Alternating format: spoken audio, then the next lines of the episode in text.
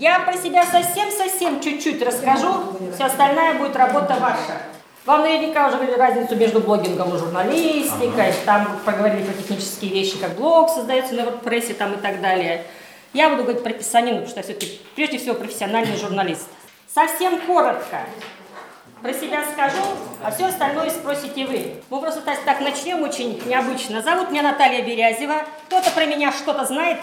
Ну, совсем коротко. У меня 4 блога, 20 соцсетей, Естественно, YouTube есть. Два, две соцсети, Twitter и Facebook на немецком, то, что у меня первый иньяс. У меня три высших образования, блогом моим по 6 лет. За это время у меня вышло 10 книг, кое-какие книжки я принесла. Сегодня я буду вас учить писать. Ну, и сегодня с вами писать вначале новость, репортаж и зарисовку. А начнем с интервью. Вот сейчас вы мне будете задавать вопросы и будете писать интервью про меня. За лучший вопрос, естественно, я дам потом конфетку. У кого есть блог, опубликуйте себя с своей точки зрения. Если за красота, пожалуйста, про красоту. Как можно быть красивой 59 лет? Мне 59. Мне пришлете, хотите у себя опубликуйте, хотите мне, я на блогах у себя, если это, конечно, получится. Поэтому первое, знакомимся со мной через вас. Это ваше первое задание, написать интервью про меня. Задавайте вопросы. А почему журналист? О, вначале я закончила ИНЕС факультет журналистики. Но у меня была мечта с четвертого класса быть журналистом, международником. И поэтому только закончив ПЕД, я тут же поступила на журналистику в Уральский университет. И в итоге я и стала пиар руководителем страны в самых крутых немецких пиар-компаниях. Я отработала там 18 лет. То есть мое желание и языки, и писательство совпало. Хотя я очень много проработала в газетах, в журналах, на радио. Анжелика не даст соврать микрофорум, который мы начинали вместе с Амиром Нагумановым. Это все мое прошлое, я обожаю радио. Как не про радио, я вам отдельно могу, как сделать радио, новость, радиопередачу там и прочее, прочее, отдельно расскажу. Вы говорите, что ведете такое большое количество блогов, э, в том числе и в соцсетях. Какова цель такого большого количества ваших заметок и в чем их специфика? И ваша цель, получается, какова вот вести столько много? Можно да, вести два? поняла, поняла, поняла. Вот сейчас не поверите, я сразу говорю, я очень искренняя. Некоторые вещи, может быть, даже будут вас коробить, но это правило блогинга. Если ты выкладываешься на полную катушку, ты это получаешь в ответ. Когда мне было 52 года, немцы закончили со мной контракт. После 18 лет работы, где я жила очень хорошо, получала в евро и прочее, прочее. И представляете, я в 52 года остаюсь без работы. Что я хочу сделать? Сейчас интернет, интернет, тут Андрей Парабеллум кричит, все в инфобизнес и так далее. Я тут же подписываюсь к Андрею Парабеллуму на его курсы по инфобизнесу и начинаю учиться блогингу. Я очень упертая. Но сразу говорю, девочки, если вы сами ведете блоги, я очень хорошо пишу, сразу говорю, очень быстро. Я пишу, как дышу. Но технические вещи делают лучше девочки-бухгалтеры, которые ищут там поисковые слова, дружат с поисковыми машинами, занимаются SEO-продвижением и прочее, прочее. Это я делаю хуже. И хорошо, что у меня зять и сын программисты. Они не создали первые блоги. А так как я уперта, я стала учиться, продолжала учиться, учиться и учиться. Я надеялась, что я заработаю деньги. Но очень скоро поняла, можно заработать деньги в инфобизнесе только в определенных нишах. Ой, похудеть, растолстеть, Эм, дальше игрушки, игра в покер и многие вещи, которые мне притят как взрослому человеку. Я этого никогда делать не буду. В итоге получилось, создавая мадам интернет, я начала писать книжки. Я поступила на факультет психологии в Москву, снова в университет, начала писать книжки. И мне это очень понравилось. Так как я закончила психологию, получился блог Берязева.ком, где я начала давать советы, как жить счастливо, бла-бла-бла и прочее, прочее. Думаю, тут что-то заработаю. Потом родилась внучка. А, внучка же дневник нужен. Появилась Дуся Нейн, появились первые детские стихи, первые детские сказки. Еще два года прошло, моим блогом уже было три года. Я думаю, елки, что-то денег-то нету. Но мне стали заказывать писать тексты. Сейчас я зарабатываю на том, что я пишу контент для сайта упаковки. Я пишу контент для Олимпия Райзен Сибирь на немецком. Я веду твиттер за деньги и так далее. То есть меня покупают, опять же, тексты. А блоги стали как приложение, меня благодаря блогам стали находить. Вот я проводила выставку «Гений да Винчи». Это была лучшая выставка года. Мы работали два человека. Вели голландскую выставку. Я начинала с пиар-менеджера, и все соцсети выкладывала, и работала с курсоводом, и в итоге 45 тысяч за полтора месяца мы собрали людей в художественном музее. После этого родился авторский практикум «Зеркальный почерк да Винчи» и прочее, прочее. Не заработала денег, но пришло с другой стороны.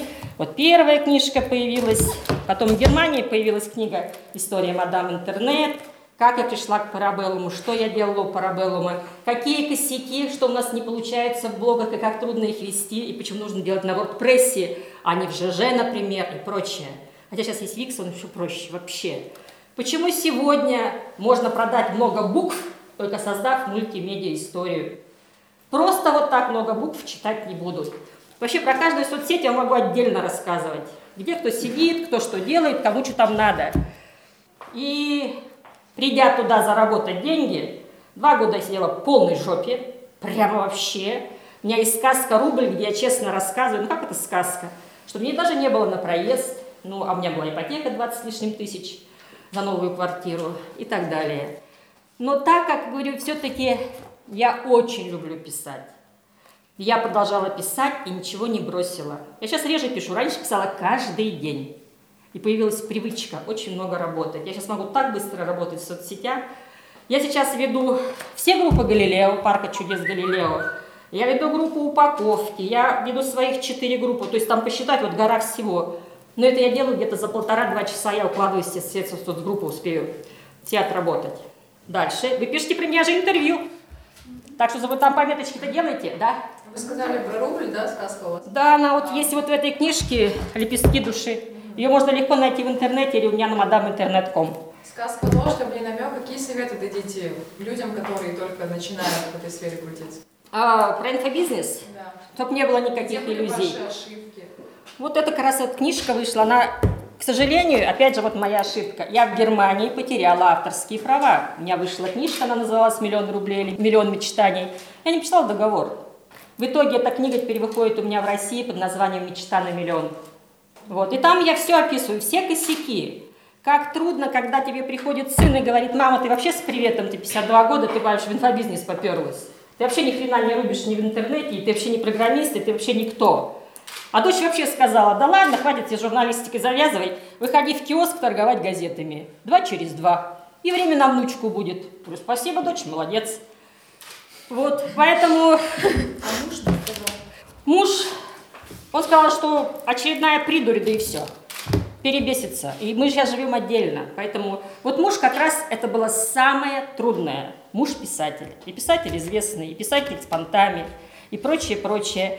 И я начала писать и публиковаться в интернете с 89 -го года.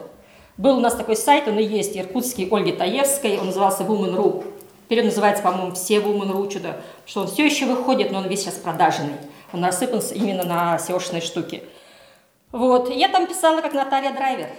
И первая книга, если вы видите, Наталья Бумеранг, не Наталья Берязева. Потому что я еще боялась, что скажет муж, что скажут дети, а что это я тут пишу вообще? Парабеллум Андрея есть, я думаю, да буду Наталья Бумеранг, что я, хуже что ли? Все, а следующие книги пошли уже под моей фамилией. Я переборола страхи. Самое главное – это страх. Сразу говорю, страх – это самое главное, быть искренними в интернете. Мы думаем, что наш прыщик, наши переживания, это вообще вот так вот будут вообще все обсуждать, и кому-то мы нафиг нужны. Человек 20-30, да, будут иронизировать, будут издеваться, что мы стали там писателями, блогерами. А другие, кто вас не знает, будут вас читать, комментить. Вот я сразу говорю, у меня на madaminternet.com вообще не бывает говно комментов. Вообще не бывает. Потому что там чувствуешь, человек взрослый пишет, а не этот, не придурок какой-то, юный. Вот, да. Какой вы можете дать совет, чтобы перебороть страх? Взять, во-первых, книжку купить. Джулии Кэмерон «Путь художника» называется. У нее есть книжки «Путь художника», «Право писать» и «Золотая, золотая середина», по-моему, не называется. Она учит с утра, просыпаясь, первое, что ты делаешь, ты пишешь от руки.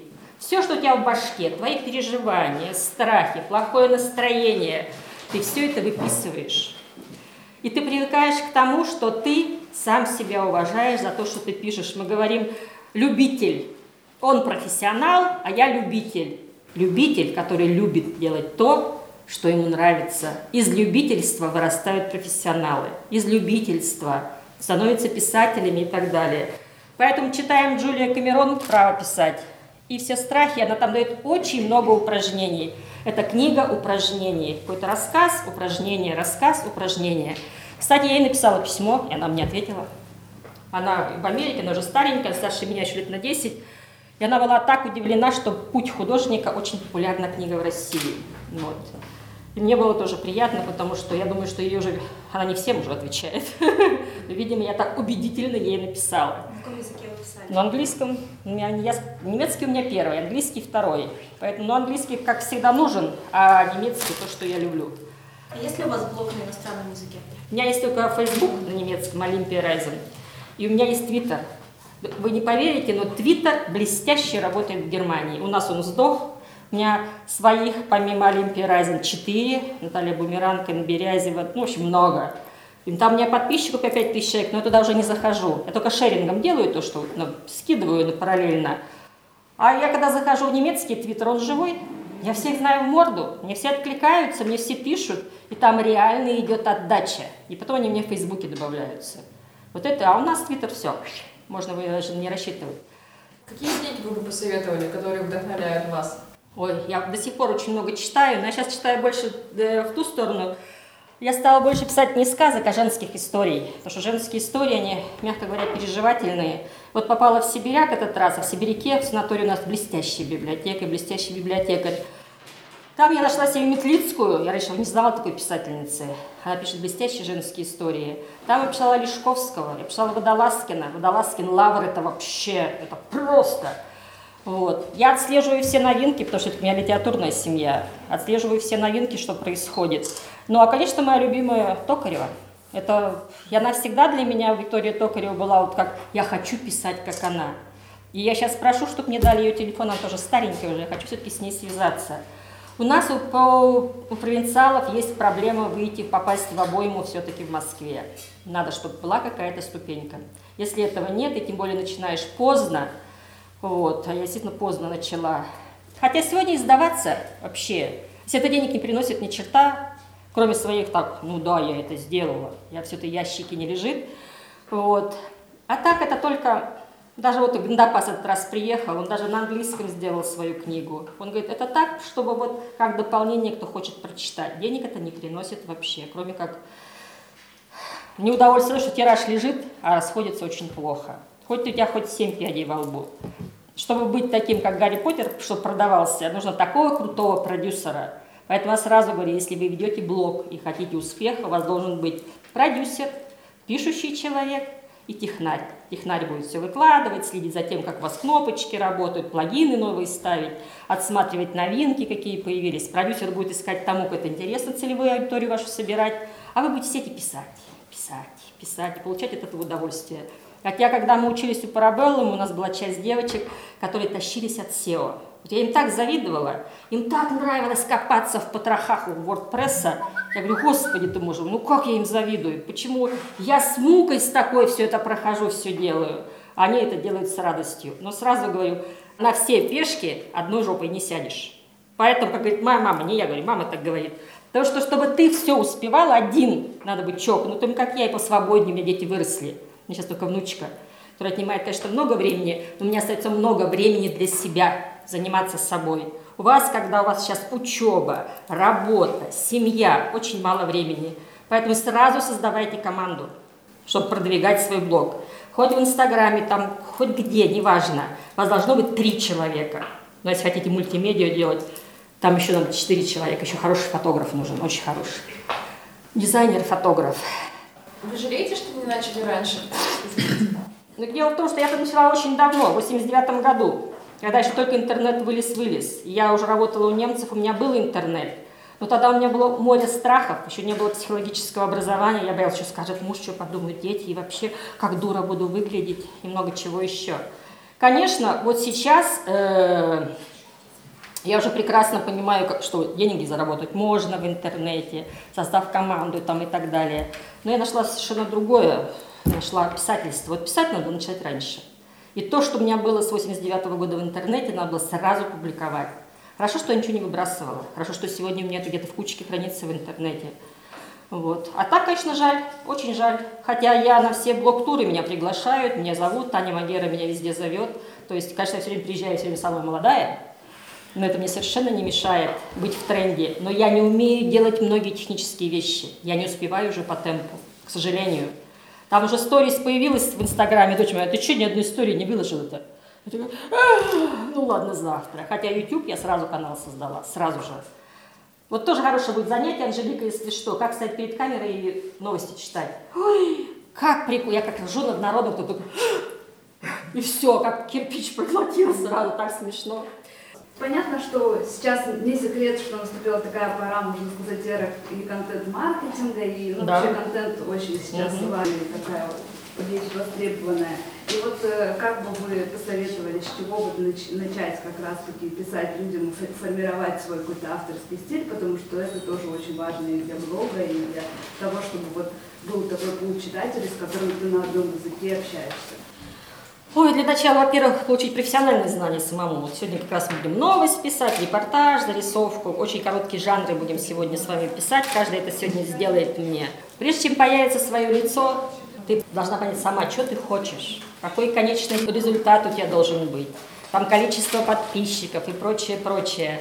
Стиль появляется, когда ты много-много-много пишешь. А до этого вот таких, как Нель Понедельченко, которого наверняка читаете в интернете, Алексей Понедельченко, слесарь, он пишет так бойко, так весело, иногда с матами, что я рожу не могу. Ну, он, он даже пишет, пишет, опять же, как дышит. Он прирожденный это у него. Ну, он же не работает блогером, он слесарем работает, ремонт холодильников у него там еще. Так напишет очередную историю, как он приехал к заказчику.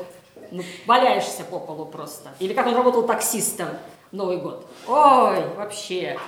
Поэтому такие вещи нужно находить. Например, почему я читаю сейчас женских писательниц? Мне интересно сравнивать, что я умею, что они умеют.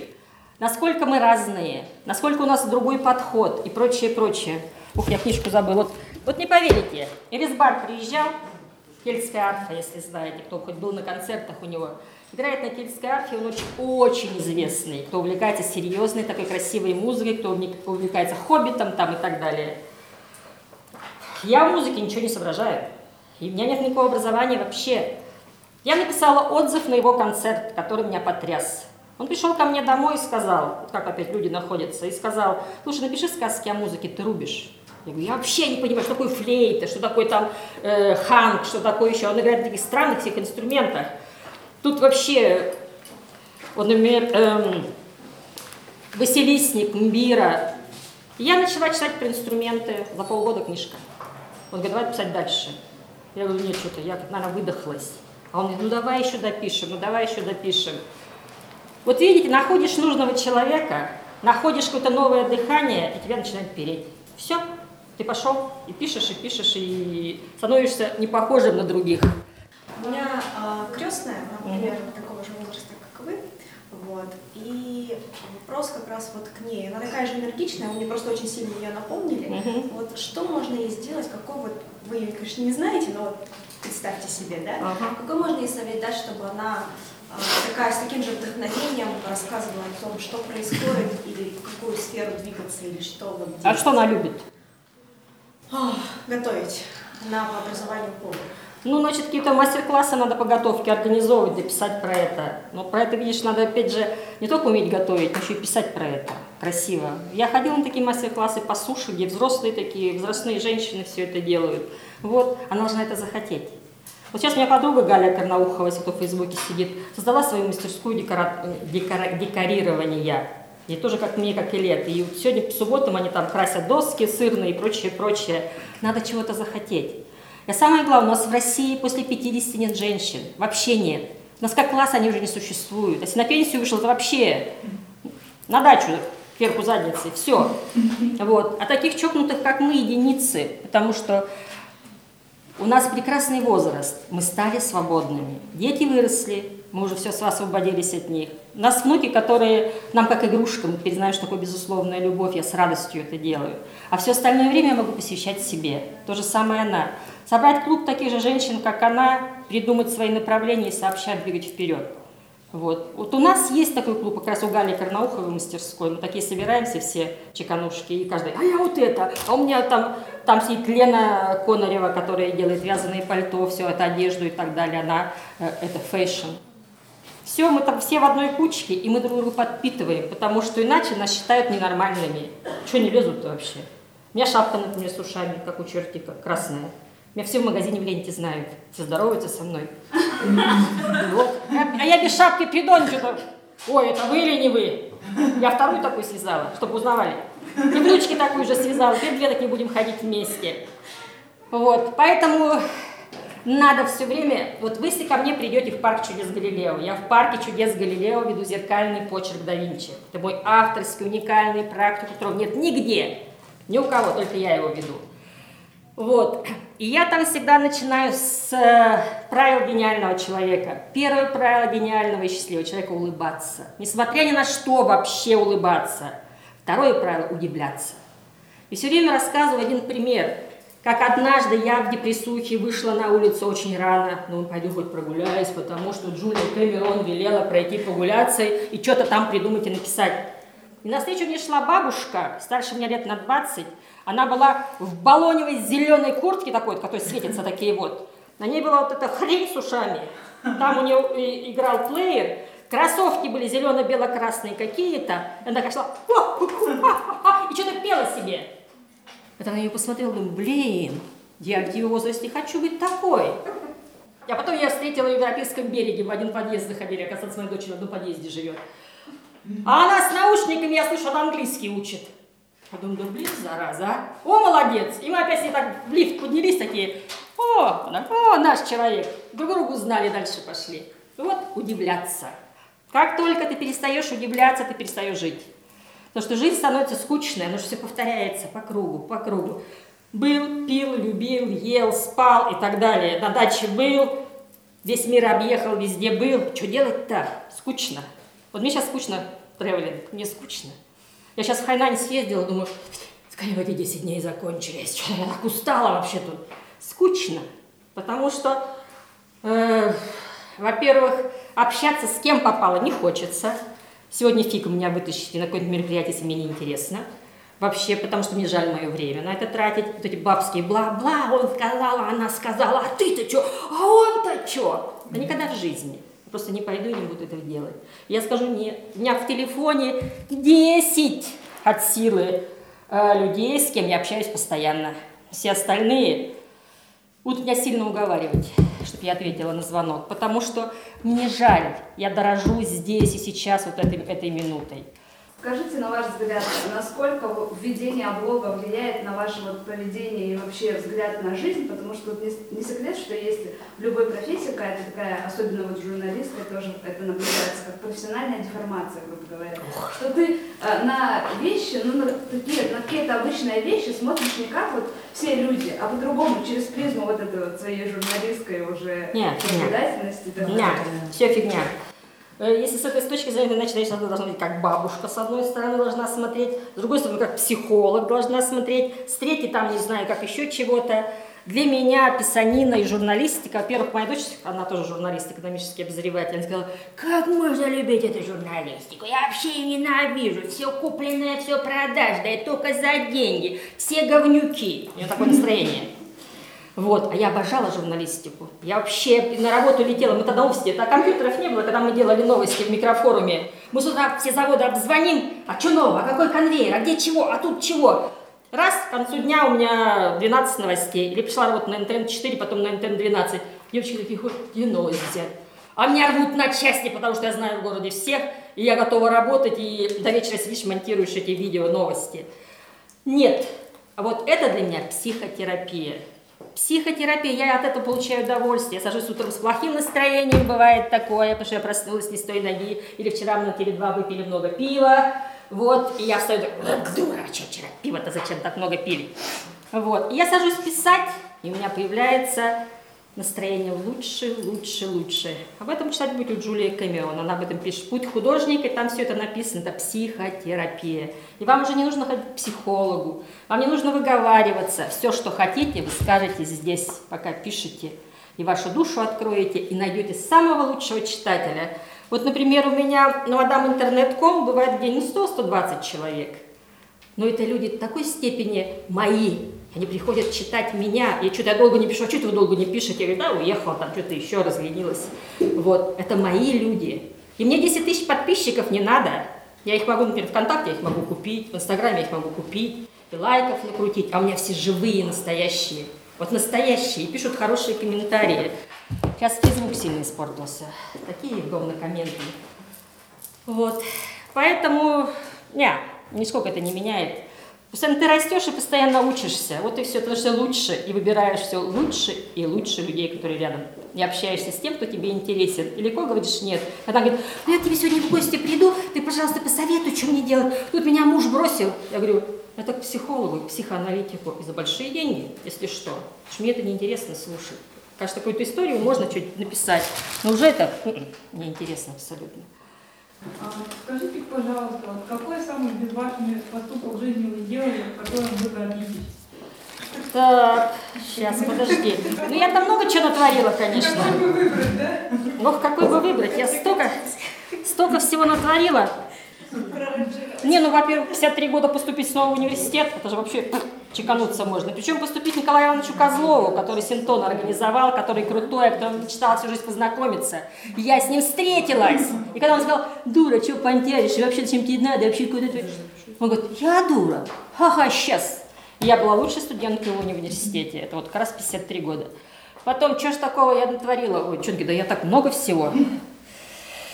Ну и по порядку-то даже. Ой, про что сказать-то?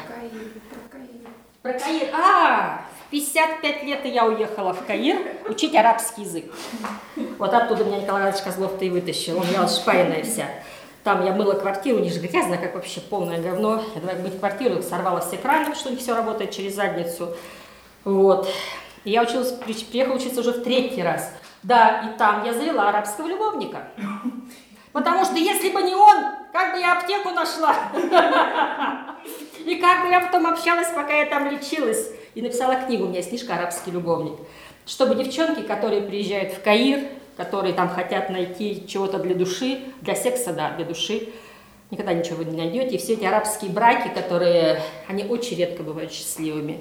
Хотя сейчас там тему муссируют по телевизору иногда, что там арабские семьи и так далее. Для секса советую. Прям советую, девчонки, как девчонки, для здоровья. Нормально, а замуж выходить нет. Обманут, наврут, что только не наделают, еще и, и жизнь испортят. Меня любую книжку возьми, и как каждая будет что-нибудь вот такое, раз такое, что... Вот эта книжка, кстати, посвящена Ирке Шипулиной, кто помнит. Сибирскую орхидею. У нас появился первый цветочный магазин Сибирская орхидея. Ирка выбросилась в итоге из гостиницы Новосибирск и разбилась. Благодаря ей полюбила цветы. И родилась вот эта книжка как раз. Это «Женские истории глазами цветов». Это Ирка Шипулина. Ух, с ними тоже покуролесили. Тоже нормально. Я все-таки говорю, что я профессиональный журналист. И когда говорят блогеры, журналисты между собой, там у них вечно бесконечная такая грязня. Чем отличаются блогеры от журналистов? Скажите мне, коротко. Коротко.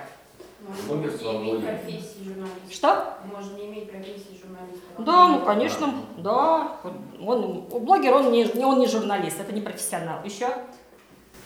Блогеры обычно пишут через призму своего мнения и восприятия, у журналистов все равно есть определенные редакционные требования, форматы и так далее. Правильно. И, э, они должны писать объективно, но это, конечно, тоже как бы отдельный вопрос про объективность, но все равно. Угу. Все правильно. Блогер может субъективно писать, ему никто не запретит. Ну, кроме там. Да, никто не запретит. И блогер, как всегда, бывает э, более поверхностным, вообще более поверхностным. Он не будет делать аналитику какую-то. Он пришел, увидел, победил, убежал. Надеясь на то, что ему заплатят за то, что он первый. Когда Лента Ру создавалась, например, Антон Носик, чем взял и почему он стал таким знаменитым? Они брали мотоциклы, велосипеды и гоняли по Москве, кто вперед о новости напишет. Вот. Он так свои новости создал, новостевой портал быть первым, оказаться здесь. Почему некоторые блогеры за свои фотографии получают бешеные деньги? Они нечаянно оказались на этом месте и сфотали. Потом продают агентствам эти фотографии, или там где-то видео, или что-то еще. Почему сейчас все, человек тонет, а все, вдруг я первым, вдруг я первым, меня купят фотографию. Вот. И, конечно, блогер, человек, во-первых, пишет в одной нише. Он чем интересуется, про это и пишет. А операционное задание сегодня тебе, вот как мне говорят, напиши про детскую школу э, творчество какое-нибудь, на следующий день про шахтеров. И пойдешь писать про шахтеров. Я в шахтерской правде как раз работала, в Прокопьевске. И будешь писать и выдавать строчки. Там еще план, тоже план, план, который подстегивает, у тебя учит писать. Но так распыляешься, и ты не успеваешь вообще. А здесь можно как-то остановиться и так далее. Вот. Так, новость. Что такое новость? Нужны ли вам новости? Ну, конечно, нужны. Ну, они нужны чаще всего для того, чтобы либо ориентироваться в том вообще, что в мире происходит, понимать, да, ну какой-то, даже не в мире, а вот скорее там в окружающем мире. Э, Я говорю сейчас про блогинг. Блогеру нужны новости? Блогеру. Зависит от э, вы же сейчас все равно будете развивать каждый... Если у него ну, какой-то такой ориентированный на там, типа, городские события или какие-то новостные такие штуки или анонсы, тогда да. Так, хорошо. Как новость строится? Как строится новость? По принципу перевернутой пирамиды. Ну-ка, расскажи мне, какие основные вопросы? Кто, что, где, когда. Угу. Почему, зачем? Так, сейчас мы с вами напишем новость. Как пишется новость? Вначале заголовок. Вы знаете, что заголовок это 80% успеха. А под заголовком что еще пишется? Лид пишется. В лид это самое главное предложение, которое должно тебя прям проглотить. Вы сейчас заходите на блоги, особенно продажные, сбоку, Алла Борисовна Пугачева, там 25-й любовник, здесь как излечить глистов, а вы знаете. Я так иногда открываю, такие, блин, вообще. И причем ведь так цепляют заголовки, так пишут лиды, что думаешь, я что-то пропустил все, надо срочно читать. Заходишь, там, как этот раз меня удивило, э, наконец-то Галкин показал его. И два мужика. Я думаю, блин, я опять не знаю. Ухожу, глаза, показал своего брата, которые редко встречаются. Думаю, ну ведь зараза, кто придумывает эти названия статей, названия новостей и лиды? Вот сидят же такие идиоты, и хочешь, а психология, раз, два, три кнопочки нажал, человек уходит по ссылке читать. Вот этого не надо делать. На этом зарабатывают деньги, на кликах зарабатывают деньги. Но этого не надо делать. Я даже оценку стояла, даже оценку убрала. Я не хочу, чтобы реклама была в моих блогах. Вообще не хочу. Мне эти 100 долларов вот нафиг не нужны за 3 месяца. Сейчас пишем с вами новость. Пишем новость. Новость обычно бывает 8-10 предложений, не больше. Ну, тогда задайте какие-то вопросы. Что вы поняли? Чтобы понять, что такое новость, расскажите, что это такое. Кто расскажет, что такое новость? Как ее писать? Новость это... Короткое сообщение о каком-либо факте, отвечающее на вот пять основных вопросов. Mm-hmm. Кто, что, где, когда, почему и зачем. Mm-hmm. И строится оно обычно по принципу перевернутой пирамиды, mm-hmm. то есть от самого важного к э, подробностям, к менее значимому. Ну и последнее, когда я работала, мы не писали лиды. Вот не писали. Лиды появились всего от силы 4-5 лет назад, когда появился блогинг. Стали отбивать лиды, чтобы зацепить, захватить, и обманные лиды, зацепки и прочее. Мы писали раньше название, которое было основным. Очень хорошо раньше писали название НГС. Просто заголовки были шикарные, они сейчас хорошие. Но как-то Сидоркин ушел, стало там немножко похуже. Вот. И вот учитесь у них как у них ближе там, как ближе к телу, ближе. Вот они переворачивают изви, такие избитые фразы по-другому, что оно звучит иначе. Сразу вас предупреждаю, есть куча банальных фраз, которых вы должны избегать. Вот меня уже от слова «А любите ли вы конфеты, как люблю их я?» Любите ли вы театр? Вот эту фразу, которую ее постоянно все говорят «А любите ли вы кино? Любите ли вы там мороженое, как я?» и так далее. Вы же помните, Доронина стоит там в этом известном фильме а, любите вы театр, как люблю его я. И вот так эти фразы, есть, таких фраз, наверное, 5 или 6, их растаскивают бесконечно. И это уже пошло, это уже кич. Этого не надо делать, это избегайте. Вот этих прямо штампов избегайте. Сейчас мы с вами перейдем к репортажу. Чаще всего в своих блогах вы будете писать репортажи и зарисовки. Чаще всего. Особенно если девочки fashion-мэшн, там, хендмейд э, и прочее, вы будете писать зарисовки. Даже не репортажи. Вы будете писать репортажи только в том случае, что у вас появилась новая модель, открыли новый мастер-класс, у вас какая-то группа там единомышленников. Так, как строится репортаж? Теперь журналисту слова не даем. Чем отличается нойс от репортажа? Кто скажет? Как вам кажется? События подробно описываются. Ну, насколько подробно? Чтобы вы могли представить его. Смотри, сегодня больше двух тысяч, трех тысяч знаков в интернете не читают. Когда появляется больше пяти-шести тысяч знаков, сразу внизу много букв читать не буду, если это не мультимедиа история. Поэтому предел 2000-3000 знаков в репортаже. Больше быть не должно. В репортаже также сохраняется название, также сохраняется лид, но здесь уже важны описания и ваше присутствие. Вы пишете глазами очевидца. Почему Носик вперед всех на мотоцикле рвался на события? Он хотел быть первым и первым сообщить, чтобы его цитировали потом. Поэтому ваше присутствие. Вы пишете репортаж с места события. Сразу, пока вспомнила, почему всем начинающим писать говорят перечитывать Чехова, а лучше взять какой-то короткий рассказ и раз сто его переписать от руки. Как вы думаете, почему? Что? Краткость. Правильно, очень кратко. И в каждом предложении не больше семи слов. Антон Павлович любил писать очень короткие предложения. Вот, потому что для блогера, он был шикарным блогером, между прочим, как и Тургенев, я вам потом Тургенева прочитаю, шикарный блогер вообще. Вот. Потому что когда семь слов в предложении, мы глазом его охватываем.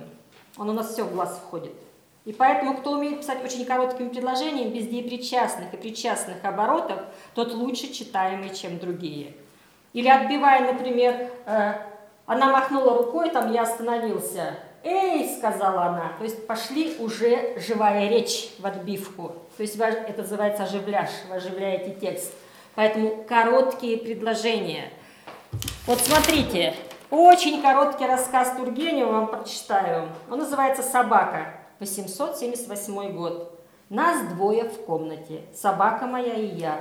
На дворе будет страшная неистовая буря. Видите, за предложением какие они короткие. Собака сидит передо мною и смотрит мне прямо в глаза. И я тоже гляжу ей в глаза. Она словно хочет что-то мне сказать. Она немая, она без слов. Она сама себя не понимает, но я ее понимаю. Я понимаю, что это мгновение и в ней, и во мне живет одно и то же чувство – что между нами нет никакой разницы. Мы, мы тождественны. В каждом из нас горит и светится тот же трепетный огонек. Смерть налетит, махнет на него своим холодным широким крылом и конец. Кто потом разберет, какой именно в каждом из нас горел огонек? Нет, это не животные, не человек меняются взглядами. Это две пары одинаковых глаз, устремлены друг на друга. И в каждом из этих пар, в животном и в человеке, одна и та же жизнь жмется пугливо к другой. Все. Это вообще о чем? Сидят собака и человек и смотрят друг на друга. И в итоге, кто вообще-то из нас, кто на кого смотрит, кто и кого изучает? Вот он рассказ. Тургенев, наш любимый Тургенев. Поэтому стройте предложения без причастных и непричастных оборотов. Томас Ман, который писал очень длинные предложения с непричастными оборотами, он очень плохо читается и на немецком, и в переводе на русский, так что не будьте Томасами Маннами. Буденбройки вам уже не написать, и это уже никому не надо. Поэтому коротко, не больше семи слов. Еще есть одно прекрасное упражнение, как-нибудь мы с вами попробуем, если здесь еще буду выступать. Написать в пять слов историю. Хемингуэй был очень известен. Продаются э, детские туфельки, неношенные. А, Брать детские ботиночки неношенные. Да, по-моему, это Хемингуэй за это Хемингуэй. сочинение получил какую-то премию. Да, это самое, история сам, в, пяти, в пяти словах. История в пяти словах, что это самая страшная история. Самая страшная история, рассказана пятью словами. Это вообще вещи, когда вы начнете много писать, вы почувствуете вкус к слову. Вот я вам сразу говорю, это такая игра, когда ты начинаешь в голове прокручивать слово, менять местами предложения, это вот ощущение радости, творчества. Но для того, чтобы перейти грань и начать вот так писать, говорю, вначале нужно через себя, через силу и писать каждый день. Утром утренние страницы от руки, и потом... Так, кто пишет десятипальцевым набором из вас? Три человека. Молодцы. Первое. Хотите быть хорошим, успешным блогером, писать десятью пальцами. Учиться у, у Хакиджаняна там или у кого. Есть куча сейчас программ разных в интернете. Научитесь писать быстро. Это очень важно. Очень. На начальном этапе, когда завоюешь подписчиков, когда ты понимаешь, какая твоя целевая аудитория, тебе нужно ориентироваться на целевую аудиторию. Что она, что она съест, что проглотит, что ей понравится. Сразу быстро не поймешь. Работать, работать и работать. Вообще-то сейчас, мне кажется, настолько много штампов, что сложно них попасть. Ну, только ты знаешь, что это штампы, избегай, избегай, ладь, да? Вариант, можно просто идею подскажу. Ага. А, Есть, во-первых, списки, вот мы как-то говорили уже в прош- в прошлый раз, по-моему, списки типа стоп-слов, вот этих, которые уже набили все Москву, именно там Мгм. типа инновационные, уникальные там и так далее, которые читаешь, и уже все, ты, короче, дальше перестаешь видеть текст, потому Мгм. что ты везде это видишь. Вот, и можно себе ну, как бы персонально делать такой э, к этому списку слов добавлять еще слова, которые там ты считаешь штампами и так далее, и, например, куда-то себе крепить там возле компьютера или так, чтобы ты видел их, и, соответственно, ну, как бы стараться их не использовать. Ну, ты сейчас говоришь про копирайтинг. Дело в том, что блогинг и копирайтинг вещи абсолютно разные. Вот как раз уникальные, превосходные, Ну да. лучшие цены. Все это фигня, это для копирайтинга, для продающих текстов. Ну, Продающие сказать, тексты намного сложнее писать, намного, поэтому и так дорого стоит, потому что там другая структура, они по другой структуре строятся. А мы говорим про общение с людьми. Мы сейчас ничего не продаем, пока мы ничего не продаем, мы учимся писать. Писать вещи, которые могут стать читабельными. Вот и все. Про копирайтинг это вообще тема тем, э, люди на этом бешеные бабки зарабатывают, кто ведет копирайтинг и умение писать продающие тексты. И кто попадает в эту обойму, хорошо живет. А минимальный текст продающий стоит 7-8 тысяч, чтобы продать вот, вот такой текст. А, ну а в них, в этих э, текстах, э, шаблоны, они же шаблонные. Там есть шаблон, но этот шаблон писать надо так, чтобы тебя прямо пришпилило. Прям пришпилило, тебе захотелось пойти на тренинг, купить, пойти, сделать и прочее. Это шаблоны я писала продающие, мне это не нравится. Мне, я просто себя насилуешь, как идиот конченый. Я не хочу никому ничего впаривать, а я в итоге обманываю людей. Там, может быть, товар стоит 3 копейки, 2 рубля, а я там пишу то, что вот иди отдай последние деньги, что пенсионеры делают в итоге, идут на этих провидцев, очевидцев, там, экстрасенсов, ведь пишут хорошие тексты. На, читаю этих экстрасенсов, хороший копирайтер текст написал. Прямо хочется собираться, звонить и бегом бежать. Прямо вот сейчас же. Хоть ничего не надо, а вот охота. Так, репортаж. Кто мне заяснит, чем отличается репортаж от новости? Кто мне повторит? Молодой человек мне ничего сегодня не говорил. Давай. Ну, как уже говорила, говорилось ранее, репортаж – это именно развернутое такое повествование, да, а новость – это сжатое очень содержание, призванное зацепить своей краткостью, то есть внимание. Получается так. Ну, самое главное, что репортажи ты участник. Это происходит с места события. Описание с места события. Что, где, когда, зачем, почему, что я там делал. Но даже новости не, не всегда пишутся на самом деле присутствующим. Новости можно вообще содрать, Да. переписать, передернуть, ну просто сохранить структуру, что, где, когда, почему, с хорошим лидом, с заголовком. Сам при этом, конечно, там не был.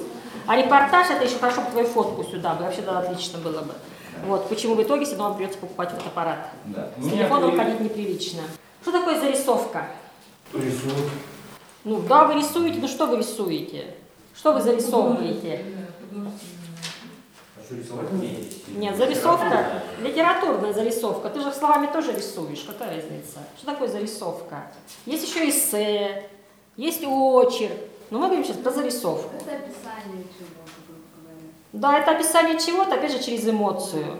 Можно, вот, например, мы очень любим всякие зарисовки про весну, про погоду, про птички прилетели, про легкий ветер, про шелест, про то, что у меня сегодня депрессия, про то, что вот я вчера не купила новое платье, и почему я его не купила, и черт бы с ним.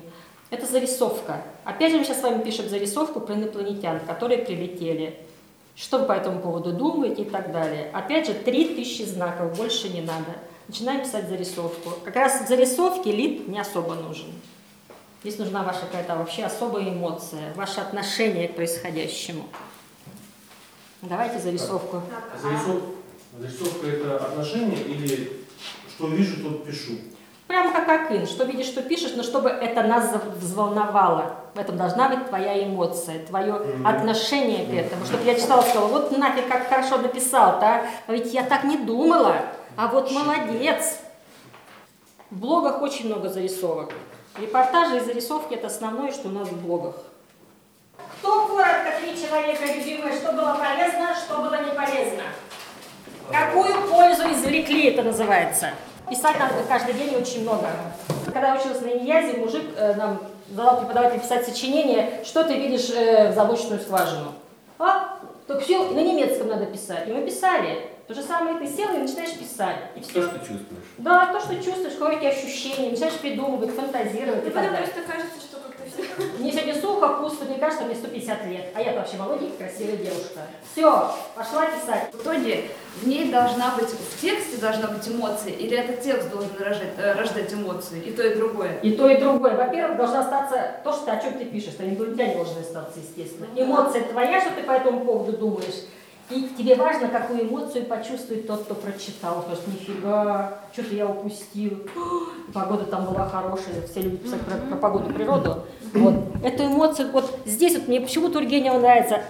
Они смотрят друг на друга в глаза, собака и человек. А кто же в этой ситуации, кто на кого смотрит? Вообще, и сразу у тебя рождается, вот, вроде так коротенький, вообще зарисовочка такая коротенькая. А сколько всего? Начинаешь о смысле жизни думать, и о своем отношении, как ты к животным относишься, и пошло такие наслоения поперли. Вообще, супер.